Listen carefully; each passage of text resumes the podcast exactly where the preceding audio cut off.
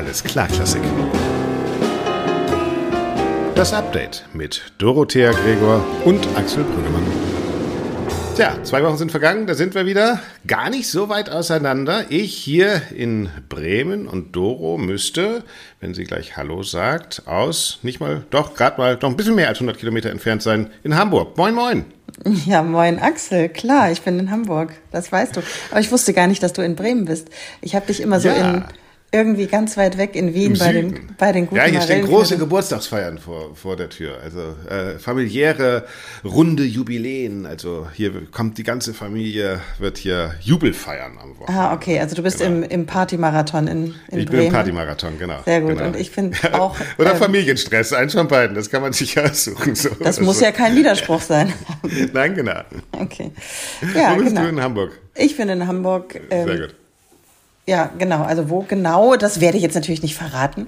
Aber, ähm, Aber in Hamburg ist unser, unser Podcast-Dackel doch auch, oder? Genau, genau. Ich bin äh, beim, beim Podcast-Dackel, also für die, die uns vielleicht in den letzten Monaten nicht regelmäßig gehört haben, es gibt ab und zu ähm, eine Folge, wo ein kleiner süßer Hund bellt. Das ist äh, Ja, und, Görke heißt der, oder wie hieß der nochmal?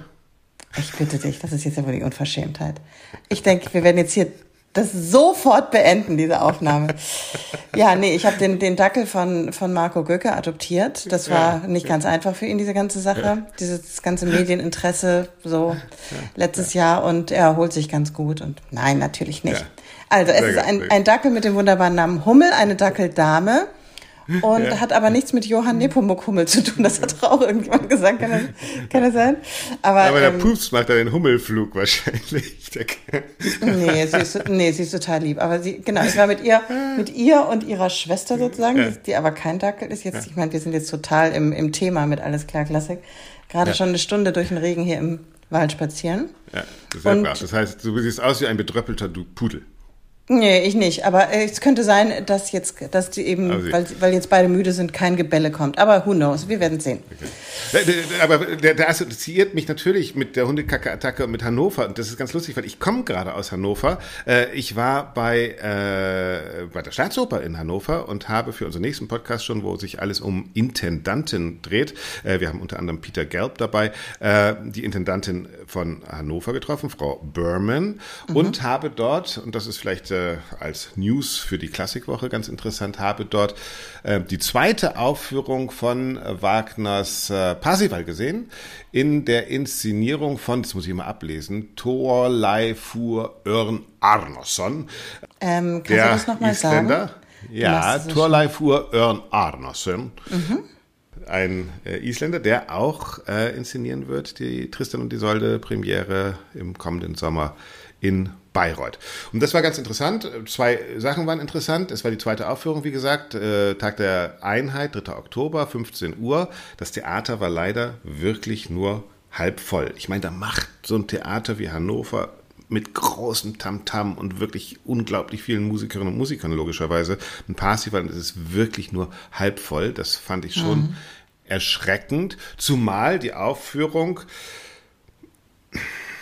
also ich, das ist ganz interessant, weil es war jetzt überhaupt nicht meins, ja, aber ich glaube, es wäre für ganz viele Leute, würde ich da gerne reinschicken, weil das ein Wagner ohne Berührungsängste ist. Das war so ein, Das musst du jetzt mal erklären. ja, das war, es war ein, ein, ein, ein kultische Inszenierung eigentlich, die auch gezeigt hat, also weg von diesem ganzen Christentum. Es waren so kultische alte Männer mit Hörnern, die vor aber dann einer, ähm, einer Badewanne mit Neonlampen immer ihr Ritual gepflegt haben, eben die Enthüllung des Grals und äh, wo man merkte, die haben einfach Angst vorm Wandel und machen immer das Gleiche und Parsival erscheint äh, in drei Phasen. Das fand ich jetzt ein bisschen kitschig. Im ersten Aufzug als Kind, im zweiten als junger Mann und im dritten als Greis. Das sind auch Erinnerungen, die wir schon in Bayreuth von Tristan kennen. Warum Also- fandest du das kitschig? Entschuldige, muss mal kurz fragen. Ach, weil es am Ende immer so, äh, wenn, wenn dann das Kind der Erlöser ist und alle gehen unter und man sieht, das geht an die neue Generation über, das finde ich irgendwie so, äh, da, da geben wir was vorhersehbar, ab. oder? Ja, es ist vorhersehbar. Das ist immer so, na, da- auch ich habe, da, da kriegt man Pipi in die Augen, ja, aber man weiß auch, das, sind, das ist so billiges Pipi. Das ist so ein bisschen wie Hunde, ja, Hunde, Dackel, äh, Kinder auf die Bühne und dann funktioniert das alles. Also ich fand es ein bisschen, ich fand es ein bisschen cheapy, creepy, aber eben deshalb auch, es, es funktioniert total, es wirkt, ja. Und äh, von daher geht doch mal hin. Also es gibt Plätze genügend in den nächsten Aufführungen von Parsival in Hannover und ich würde sagen, go there. Und äh, man sieht einfach auch gute Sänger, Michael Kupfer äh, Radetzky, der, der ähm, äh, beides singt, sowohl am Fortas als auch äh, ähm, äh, na, wie heißt der böse? Äh, Klingsor, genau. Klingsor, also Zaubergarten Klingsor, ja, also es ist ein und die gleiche Person hier in dieser mhm. Inszenierung. Mhm. Ähm, der ist übrigens, äh, den kennen wir, weil der den Wotan übernommen hat, als in Bayreuth ein Stuhl gebrochen ist und der Wotan nicht mehr weiter singen konnte. Und da war ja, er sozusagen richtig. als Einspringer mhm. in der Pause bekannt. Das war schon letztes mhm. Jahr aber, oder? Oder sogar vor zwei Ja, Jahren? genau. Das war, das war letztes oder vorletztes Jahr, genau. Also es war ein super mhm. Ensemble, äh, musikalisch, uh, hätte ich jetzt auch ein bisschen Bedenken, aber trotzdem, man kann das fünf Stunden lang sehr, sehr gut angucken. Man hat mal wieder so eine Auszeit für sich. Ich verstehe nicht, warum das nur halb voll ist. Ich finde, das ist eine Inszenierung, die, da kannst du jeden mit reinnehmen. Da kannst du einfach wirklich jeden mit reinnehmen. Mach das mal. Hannover. Ja, ist eigentlich gar nicht so weit weg. Also weder von Hamburg noch von Münster noch von Gütersloh. Das sind genau. so die. Aber ich habe in den zumindest jetzt bis Ende Oktober gar keine Zeit mehr für irgendwelche Dinge dieser Art. Aber ich, vielleicht läuft es ja noch bis Ende des Jahres. Ich gucke es mir mal an. Danke für den Tipp. Vielleicht genau. auch alle anderen. Kann, kann sagen, sich, da sind ja noch mehrere Menschen draußen. genau. genau. Es kann sich gerne jeder melden, der mit mir in den Parsifal in Hannover gehen möchte. Was steht bei dir auf der Liste, Doro? Ähm, du meinst jetzt auf meiner Podcast-Liste oder auf meiner Theaterliste? Auf deiner Themenliste. Auf meiner Themenliste. Da würde ich gerne gleich mal anknüpfen zum Thema Intendanz und zu dem Podcast, den wir nächste Woche planen. Ich finde das Thema mhm. auch super interessant und ich finde es stark, dass du erstens Laura Berman da vors Mikro gekriegt hast, wenn Peter Gelb. Ähm, bin ich auch sehr gespannt, finde ich auch einen ganz ähm, tollen, streitbaren ähm, Theaterleiter mit Haltung, eben auch nicht aus diesem europäisch-deutschen Kontext. Und ähm, wenn wir noch jemanden kriegen. Der jetzt in der Met eröffnet hat, ne, mit Walking Dead, also die, die eröffnen ja, inzwischen ja, ja. mit neuen Opern, ja. Also das muss man sagen. Also es ist mit Sicherheit nicht alles Gold, was glänzt in New York, aber die, die sind halt zum Umdenken gezwungen und sind gezwungen, ins Moderne zu gehen, weil sie merken, da ist wenigstens noch Publikum, ne? Ja, aber was, weshalb ich das so ausführlich sage ähm, und wir uns auch dieses Themas annehmen im Podcast, beziehungsweise du nächste Woche, ich habe diese Woche gelesen, dass Claudia Roth entschieden hat, ich glaube nicht alleine, aber federführend von ihr, dass die Berlinale wieder zurück zum alten Intendanzmodell äh, mhm. geht. Mhm. Also dass sie mhm. diese Doppelspitze, die jetzt gerade ähm, dran ist, äh, abgelöst wird wieder durch eine einzelne Person. Und das mhm. fand ich so spannend, weil dieses sogenannte Intendanzmodell ähm, ja zu Recht auch an vielen Punkten kritisiert wird und ähm, sich auch die Frage nach Machtstrukturen, nach Hierarchien und äh, mhm. so weiter stellt. Und da würde ich, ich weiß nicht, wollte dich jetzt mal fragen, also hast du das mitbekommen? Was denkst du darüber? Äh, du hast ja auch ein Buch diese Woche rausgebracht, mit, ähm, da wollte ich da auch drüber mit dir sprechen noch. Das habe ich ja, zum Beispiel Mensch, auf dem Zettel. Gut, dass du mich dran erinnerst. Mhm. Ja. Kannst du dich erinnern? Ja, wie heißt denn das nochmal? Ich habe keine Ahnung. Irgend so ein fancy ah, Titel. Ja, die Irgendwas zwei Klassikgesellschaft, glaube ich, ne? Ja, die zwei ja. Klassikgesellschaft. Warte, ich sag's nochmal. Die zwei Klassikgesellschaft, genau, ja. Was heißt äh, denn das eigentlich, Axel? Jetzt mal ganz ehrlich. Ja, ne, Wen meinst lass du? Lass uns das sortieren. Ja, das sage ich mhm. sofort. Äh, aber lass uns ganz kurz eben einmal noch die, diese, diese Frage, die du gestellt hast. Also ich habe es bei der Berlinale nicht mitgekriegt, aber ich finde es natürlich interessant, weil an meinem Lieblingshaus in Deutschland ja das gleiche auch probiert wird. Äh, es ist momentan ja noch Intendant Kai-Uwe Laufenberg in Wiesbaden, der das Proto, der, der, der Prototyp eines, ich sage das jetzt komplett ohne Schaum vom Mund, eines autoritären, glaube ich, kann man sagen, äh, Führungsintendanten ist. Ne? Also der sagt, wie das Haus so sein soll. Der macht das künstlerische Konzept, der sagt, wer da auftreten soll. Also es ist wirklich ein auf ihn fokussiertes Modell, was jetzt ja abgelöst werden wird nächste Saison durch zwei Frauen die das mhm. als Doppelspitze machen werden. Das sind, äh, das sind ganz kurz Dorothea Hartmann und Beate Heine. Richtig. Und äh, ich weiß nicht, ob das besser ist oder nicht besser ist. Ich glaube, wir dürfen einfach in diesen ganzen Fragen auch nicht so dogmatisch sein. Übrigens auch ein großes Thema, was ich mit Laura Berman äh, besprochen habe und mhm. was auch Serge Donny bei uns ja schon mal gesagt hat und was auch in meinem Buch äh, eine Rolle spielt, ist, warum müssen eigentlich alle Theater in Deutschland gleich sein? Warum müssen das alles sozusagen diese Ensemble-Theater sein? Warum kann man nicht gucken, was braucht eigentlich ein Ort? Was für eine Spitze ist für welches Haus gerade am besten? Wo kann ich Stagione, wo kann ich nicht Stagione machen? Brauche ich immer ein Orchester, brauche ich nicht immer ein Orchester? Also wieso sind wir so unflexibel, äh, was unsere, besonders unsere Opernhäuser betrifft und bauen überall in, von der Provinz bis in die Großstadt die gleichen Opernhäuser? Also ich finde, da ist ganz viel Luft und deshalb deine Frage zu beantworten, ich glaube sowohl als auch ist okay. Es kommt halt auf das Haus an, es kommt darauf an, wie man so ein Haus wo man es hinbringen will, wie man es wohin bringen will. Ähm, ich glaube, da sind einfach ganz viele Fragen offen. Also ich fand mhm. in der Berlinale zum Beispiel so ein Modell mit mehreren Leuten einfach auch okay. Also. Ich bin da ehrlich gesagt nicht so im Thema, dass ich da jetzt äh, klar eine Meinung zu hätte. Ich fand es nur interessant, dass man ähm, ich sag mal, man konnte ja schon beobachten in den letzten Monaten und Jahren, dass so ein bisschen die Idee immer hin zum, mhm. zum Team, zur Teamleitung ging. Also, dass ein mhm. äh, Team ein Theater leitet, dass äh, eine Intendanz eben auch nicht nur eine Person ist und das nicht so, wie man das kennt, es, ich fand, ich habe da einfach aufgehorcht, als ich es gelesen habe. Mhm. Aber jetzt mal kurz äh, zu diesen Fragen, die du gestellt hast. Warum müssen Theater immer gleich sein? Also müssen, glaube ich, schon mal gar nicht. Aber gibt es da in deinem Buch oder hast du da auch Antworten oder Vermutungen? Oder wie ist das? Naja, das sind halt staatliche Strukturen, ne? Aber also ich, ähm, und weil, weil der, die Transformation einfach wahnsinnig schwer wird. Du kannst ja nicht ein Haus, das ein Orchester, ein Ensemble, ein Ballett, ein Kindertheater und ich weiß nicht was hat, sagst du von heute auf morgen kannst du nicht sagen, ah, wir machen mal Stagione, ja?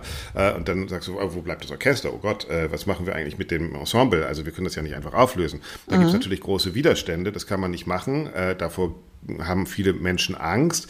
Ähm, die Frage ist nur, ob der strukturelle Wandel das nicht sozusagen schneller frisst. Das heißt, dass ein so starres Haus, was dann auch nicht akzeptiert wird, nicht sowieso gefressen wird politisch, ja, weil man sagt, warum leisten wir uns das überhaupt?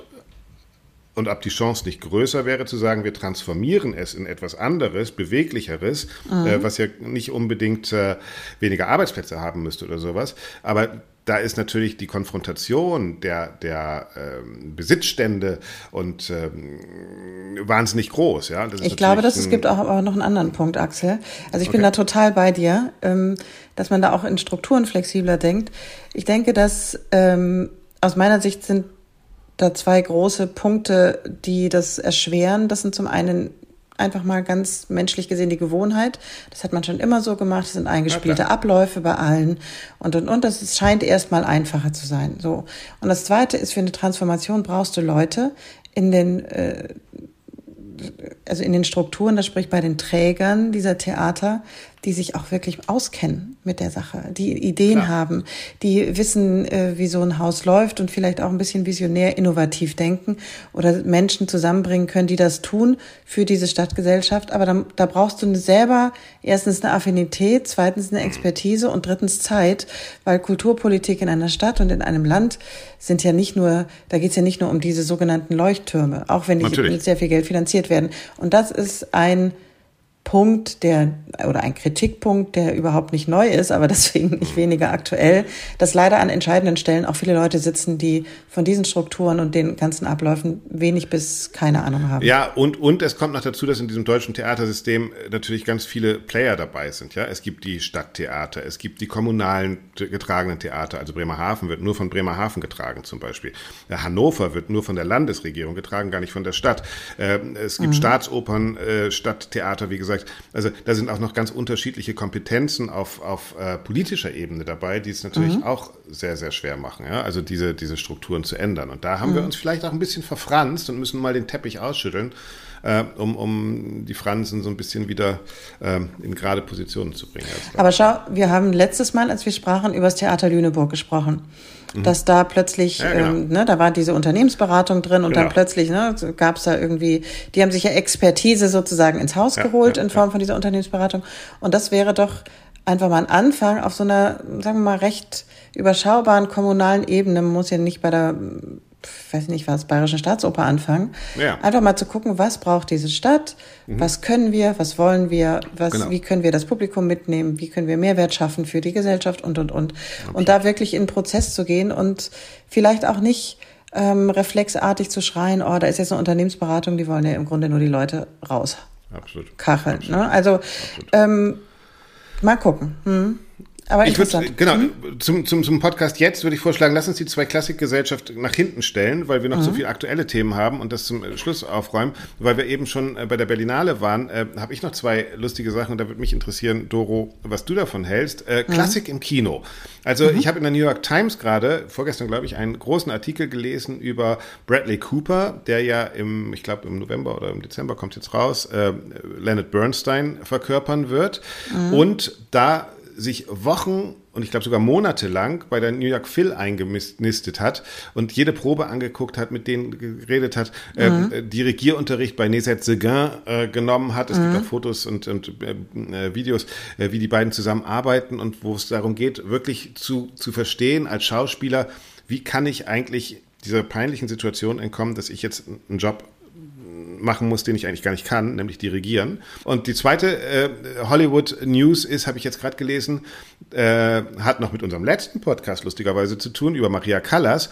Angelina Jolie wird mhm. Maria Callas äh, spielen in einer äh, in einem, einem, einem Spielfilm.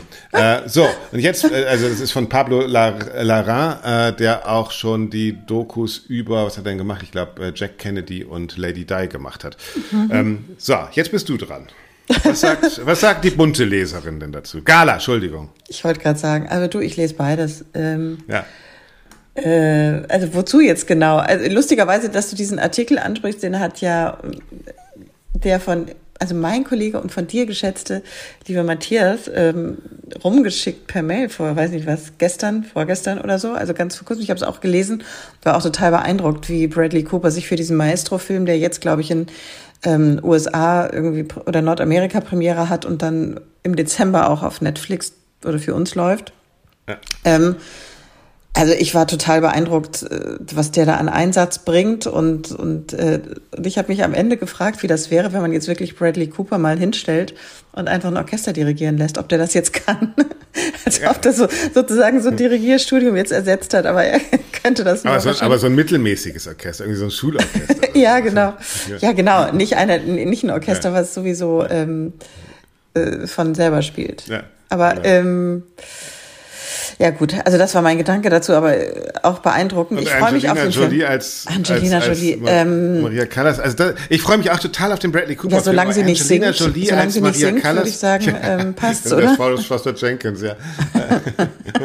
ich weiß nicht, aber vielleicht kann die singen. Ich bin ja manchmal total erstaunt, was die alle so können. Diese Hollywood-Größen, die ja doch äh, oft super, super ausgebildet sind, ne? Und auch sich ganz viel antrainieren für verschiedene Rollen und da stand nicht in diesem New York Times Artikel auch, dass Bradley Cooper schon mal für irgendein Musikerporträt auch Gesangsunterricht mhm. und Klavier ja, ja, genau, oder Gitarre genau, oder so. Ja, genau, genau. genau. Mhm. Aber nochmal, Angelina Jolie als Maria Callas? Ja, also die, kann, die kannst du gut hinschminken. Also sie ist eine total schöne Frau. Ich kann mir vorstellen, dass sie in diesem klassischen Maria Callas Look mit mit diesem prägnanten mit diesem prägnanten Mund und diesem diesem Eyeliner oh, oh, und so, ja, ja, ja, ja, also Lidstrich meinst du wahrscheinlich. Ähm, ja, dass das jetzt optisch total, also dass sie das verkörpern kann. Ähm, ich bin sehr gespannt drauf. Also das, was ich von Maria Callas weiß und ähm, ist, dass sie ja auch ja, oder ich nein, anders. Also ich, ich bin mir nicht sicher, ob Angelina Jolie oder wie gut das äh, sein wird, so eine Gebrochenheit zu verkörpern oder auch mhm. diese, diese mhm. Künstlerseele, die ja, glaube ich, bei Maria Callas immer so durchschien und die sie so unglaublich zart auch gemacht hat. Und äh, Angelina Jolie ist für mich als, als äh, Schauspielerin ein Typus eher, ich muss immer an entweder so eine Mischung aus Sexbombe und Lara Croft denken. Ich weiß, dass sie auch andere Sachen gespielt hat, aber ähm, ja, vielleicht ist ja, es für ich, Sie auch. Ich, ich, bin ich hatte auch eher Angst beim Buch, ja, das ist so und das haben wir in Warum? der letzten Sendung gemerkt äh, mit den beiden Autoren, die beide eine Maria Callas Biografie geschrieben haben. Äh, der Herr Jakobshagen, der das wirklich diesen Mythos vollkommen entrümpelt und äh, ähm, Eva Gesine Bauer, die den Mythos sehr geschickt so von ganz vielen Perspektiven aus umtänzelt und äh, das Leben von Maria Callas, ah, ich habe da, da habe ich echt die Angst, das ist so das ist so, so ein Hollywood Stereo Stereotype, äh, dass das dann wieder sozusagen die, das diese ist dann so um, um, Brüche, die jetzt eigentlich in diesen beiden, genau, die, in diesen Ja. beiden, ja, oder diese große Tragödie am Ende, oder war sie jetzt schwanger oder war sie nicht schwanger und bla bla bla bla. So diese, diese, diese ganzen, diese, dieses, diese, die, dieses Stilisieren des menschlichen Lebens als Tragödie, ja, was ja bei Maria Callas so auf der Hand liegt, was diese beiden Biografien, über die wir letzte Woche gesprochen haben, so schön entgegengearbeitet haben, ja. Und da bin ich mal gespannt, ob Hollywood diesen Schritt auch schon mitgeht oder ob die einfach auch Wer da ist denn- wer ist denn Regisseur oder Regisseurin? Ja, Pablo Larraín. Das Ach ist so, der, ja, der, der wie gesagt auch schon äh, äh, Jackie Kennedy und äh, Lady Di äh, äh, als als als Filme gedreht hat. Ja. Soll ich dir Also, was, ich muss dir was beichten, Axel. Bitte. Ich habe den Podcast von letzter Dir sei Woche. vergeben. Nee, ich muss erst bereuen. Ach so, ja, genau. Ähm, hier ist der. Du hast ihn nicht gehört. Du ich habe ihn nicht, ich habe ihn noch nicht zu Ende gehört. Ja, aber ich finde, er ist, also Aber ich sag ich mal, ich finde, er ist wirklich äh, sehr spannend geworden. Äh, es dreht sich um, wie gesagt, Maria Callas und um den Mythos. Ihr könnt ja einfach mal nachhören. Aber man hat Mhm. momentan auch, da der Writer Strike vorbei ist, hat man ja auch keine Zeit mehr, weil jetzt äh, hört man nicht nur Task Force äh, 5, also von den ganzen Jungs, sondern man guckt auch diese ganzen amerikanischen Stand-ups wieder an. Ne? Stephen Nee. Colbert, Ja, Jimmy ich Kimmel. jetzt nicht. Die sind Also- alle wieder da. Die sind alle wieder da. Die muss ich alle auch wieder gucken. Also ich gehöre ja zur sozialen Randgruppe der berufstätigen Bevölkerung Ah, und ähm, habe deshalb einfach keine Zeit gehabt, jetzt von Freitag bis heute den Podcast Ja. ganz zu Ende zu hören. Aber ich mache das und, und freue mich drauf. Aber was ich noch kurz, dann können wir auch dieses Biografie-Thema beenden. Aber was mir noch eingefallen ist, hast du diese Biografie, diese filmische Biografie über Marilyn Monroe gesehen? Die es auch auf Netflix, Netflix Nee, gab, nee, also wo nee, sie auch im Grunde als, äh, also ich glaube, also ganz furchtbar ihre ihre Kindheit mit ihrer Mutter, wie sie da aufgewachsen ist und so, oder in dem Kinderheim auch und sie, was sie doch für eine kaputte Frau war und im Grunde immer so Medikamenten und Alkoholabhängig und immer an die falschen Typen geraten und so und äh, gleich, also wie sie so ein bisschen, also das unglaubliche Talent, aber auch so ein bisschen kaputt gemacht wird. Also war ganz interessant auf jeden Fall. Deswegen Okay. ähm, Biopics können total super sein. Genau, gesagt, deswegen kann- äh, kann's vielleicht auch Bradley super Cooper funktionieren mit ja, Angelina genau. Bradley Jolie, Cooper, Genau, wir werden es sehen. Wir werden drüber sprechen, wenn es rausgekommen ist. Genau. Ja, Ja. Genau. Ähm, ein großes Thema habe ich hier noch stehen. Äh, obwohl, das kann man eigentlich relativ äh, leicht abhandeln. äh, äh, alle wussten es und dann war es aber trotzdem richtig laut. Christian Thielemann wird äh, Generalmusikdirektor in Berlin. ja, okay. Genau. Ca Captain Abgehakt, Obvious. Mhm, Ja, ja. Captain Obvious. Äh, schauen wir mal, was passiert, oder? Ähm, es war so lustig, weil ich habe da was geschrieben, dann hat er mir eine SMS geschrieben und hat, äh, wie so oft gesagt, das wird alles ganz anders. Es gibt noch so viel Repertoire zu erkämpfen und wir können uns auf Überraschungen freuen. Ich bin mal gespannt, wie groß da das Überraschungspotenzial tatsächlich sein wird, sein kann. Wie findest du das? So? Jetzt mal so Ja, aus dem Bauch raus? Ich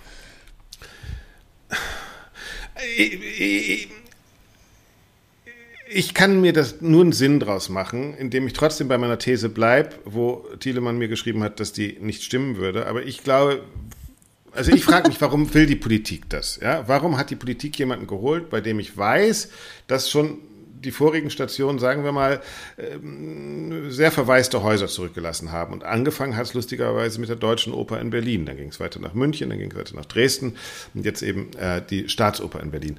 Und ich kann mir schon vorstellen, dass man vielleicht sich überlegt, also Sarah Riddle Wilson oder äh, Joe Shallow äh, in, in, in äh, Berlin, die Kultursenatoren und Musikverantwortlichen, dass man sich überlegt, wie stelle ich eigentlich diese drei Häuser, die Deutsche Oper, die ja das größte Haus ist, aber momentan genau null Relevanz hat mit Donald Runnekels noch als äh, Chefdirigenten, der aber auch vorzeitig geht.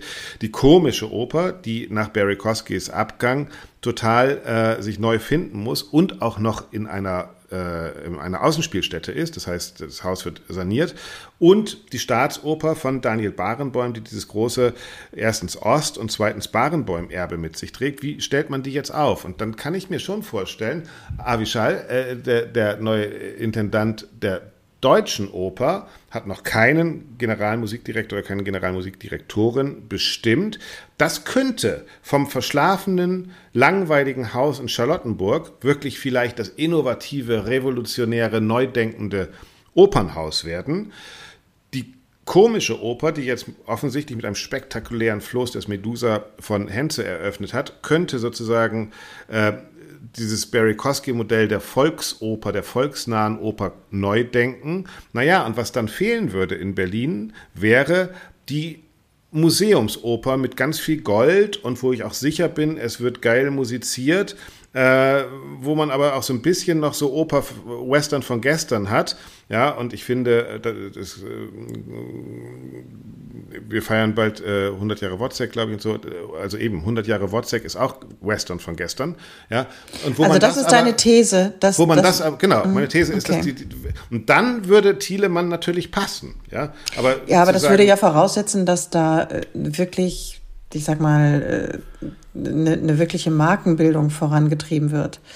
Ähm, ja, muss es. Und, und muss dass, es. dass das dahinter steht. Ja, gut, ja. aber hm.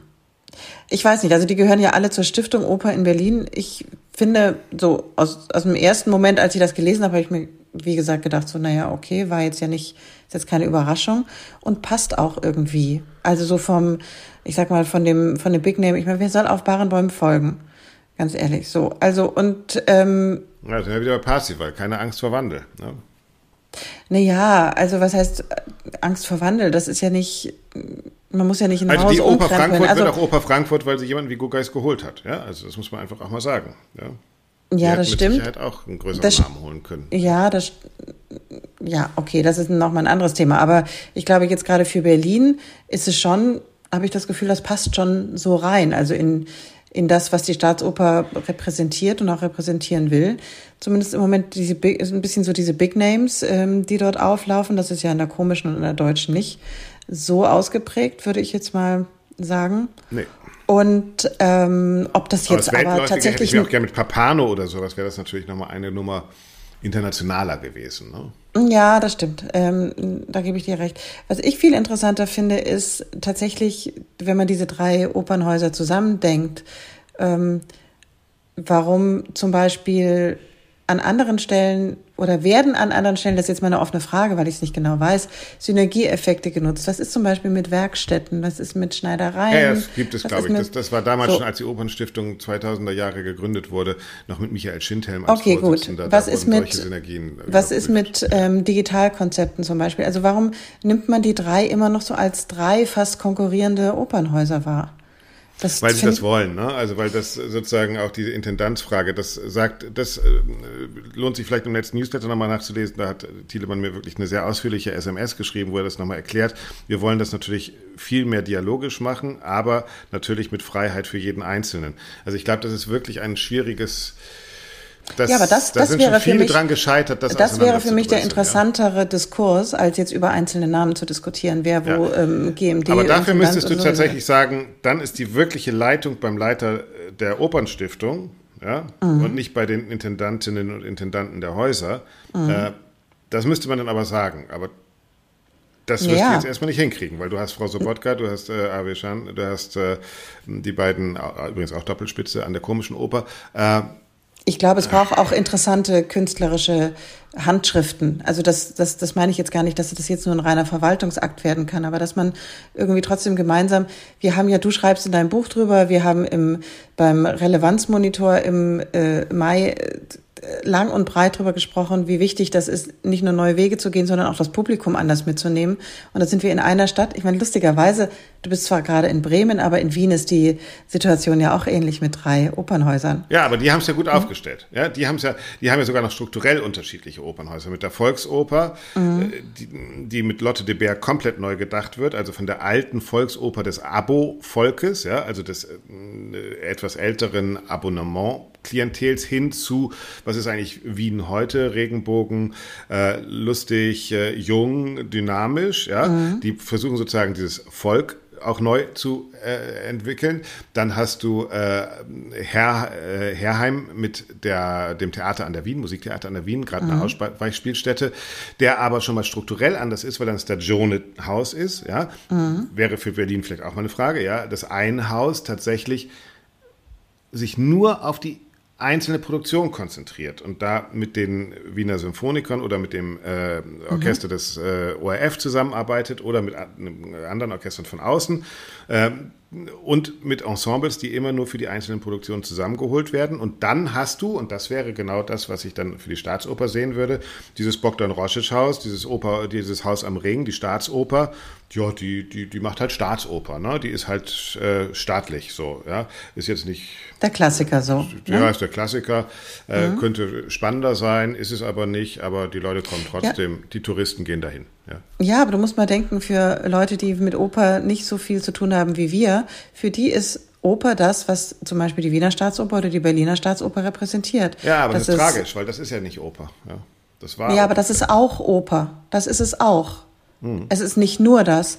Und ähm, gleichzeitig kann man schon verstehen, wenn sich Städte, gut, das sind jetzt beides äh, Landeshau äh, also Bundeshauptstädte, ähm, die sich das leisten, aber ich kann das schon verstehen, wenn man in anderen an anderen Orten, wie jetzt zum Beispiel, ich habe das letzte Woche oder diese Woche über Rostock gelesen, dieses Geier auch um diesen Opernneubau, ja, dann Wahnsinn. Köln, brauchen wir ja gar nicht Rostock. von zu reden. Ne? Ja, also, genau. Da kann ich schon Markus verstehen, Bosch, dass man da Fragezeichen... In, in Rostock hat, glaube ich, gerade eine fulminante Carmen dirigiert. Äh, mhm. Dieses Haus in Rostock hat eine ganz lange Tradition. Inszeniert hat es äh, Vera Nemirova, deren Mutter schon in Rostock äh, äh eine, eine Leuchtfigur war, ja. Also wo man sieht, das ist mhm. wirklich Tradition, Traditionshaus. Und da wird seit Jahren rumgeeiert, ja. Ähm, aber das merke ich jetzt auch in diesen ganzen Interviews mit dem Buch da wurde ich gefragt, ich weiß mhm. gar nicht mehr von irgendeinem Radiosender, ja, aber jetzt müssen wir in da und da eine Milliarde, in Stuttgart glaube ich, äh, sollen wir ausgeben für das Opernhaus, äh, für den Neubau und für die Rekonstruktion.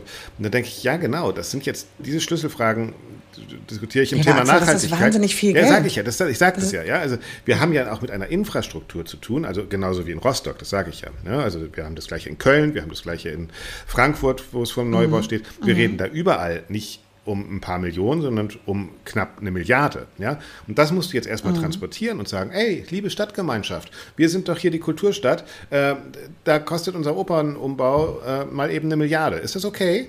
Ja, und dann hörst du das Echo und sagst, was, eine Milliarde? Oh, oh, wofür genau?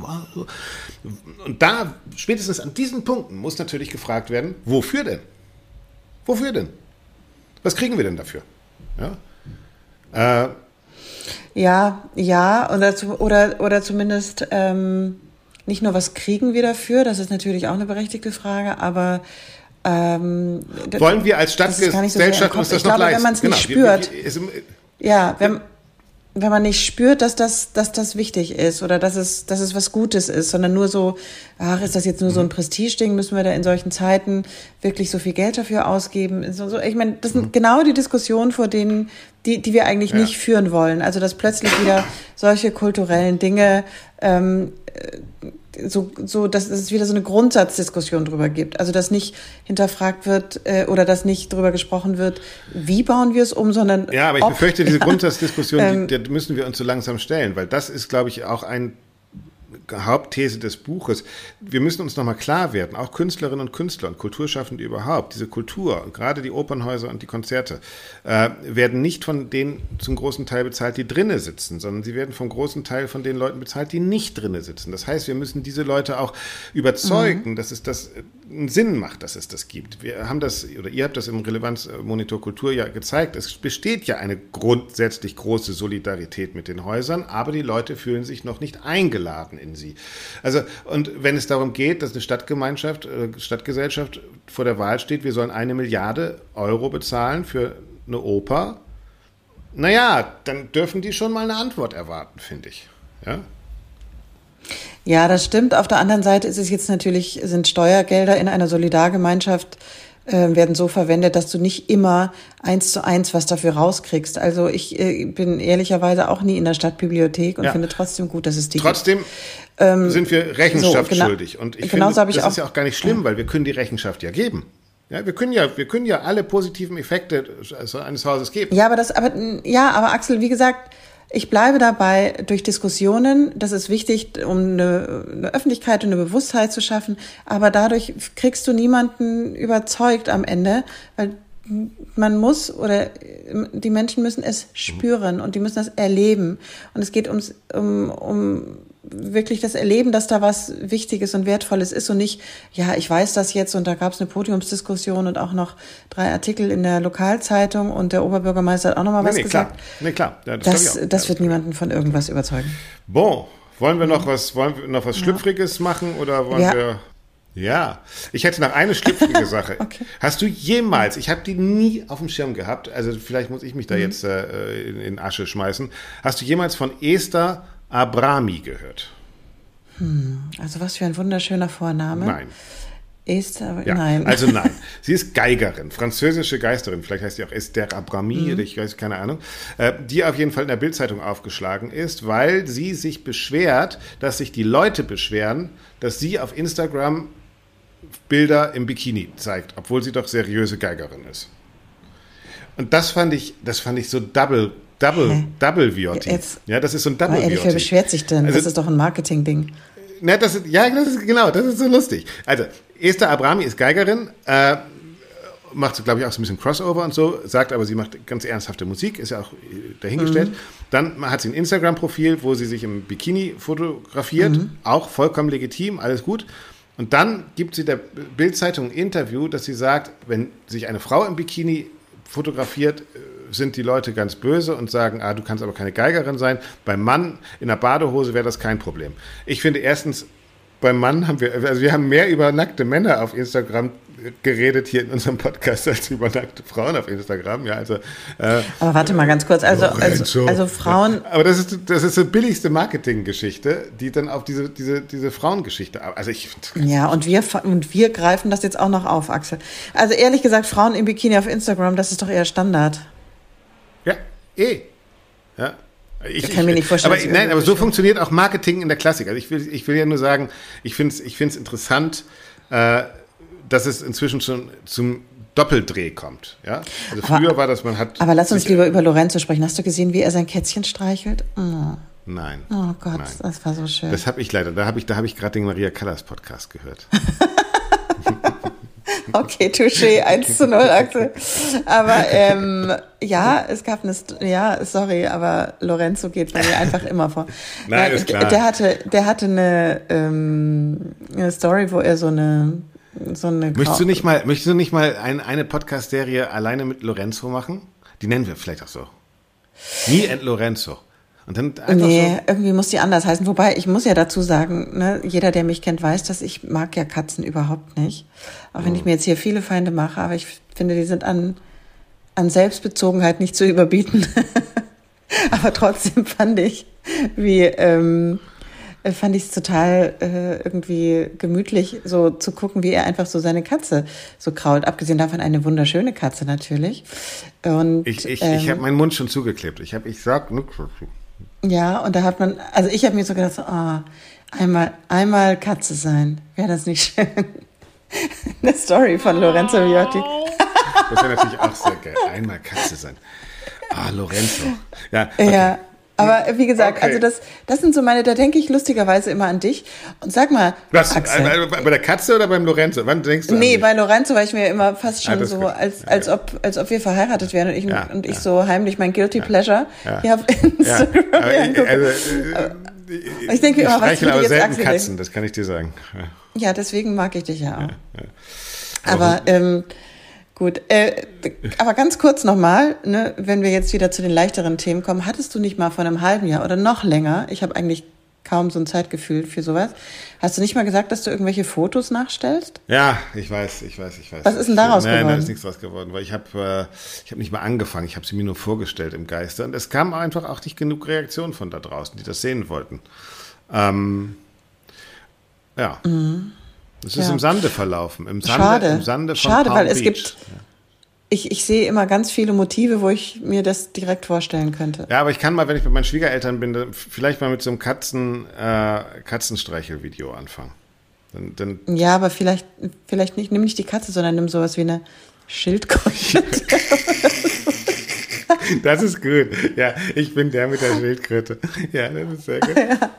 Ja, ja. ja schön. Naja, gut. gut. Also das war, ich hatte, ja.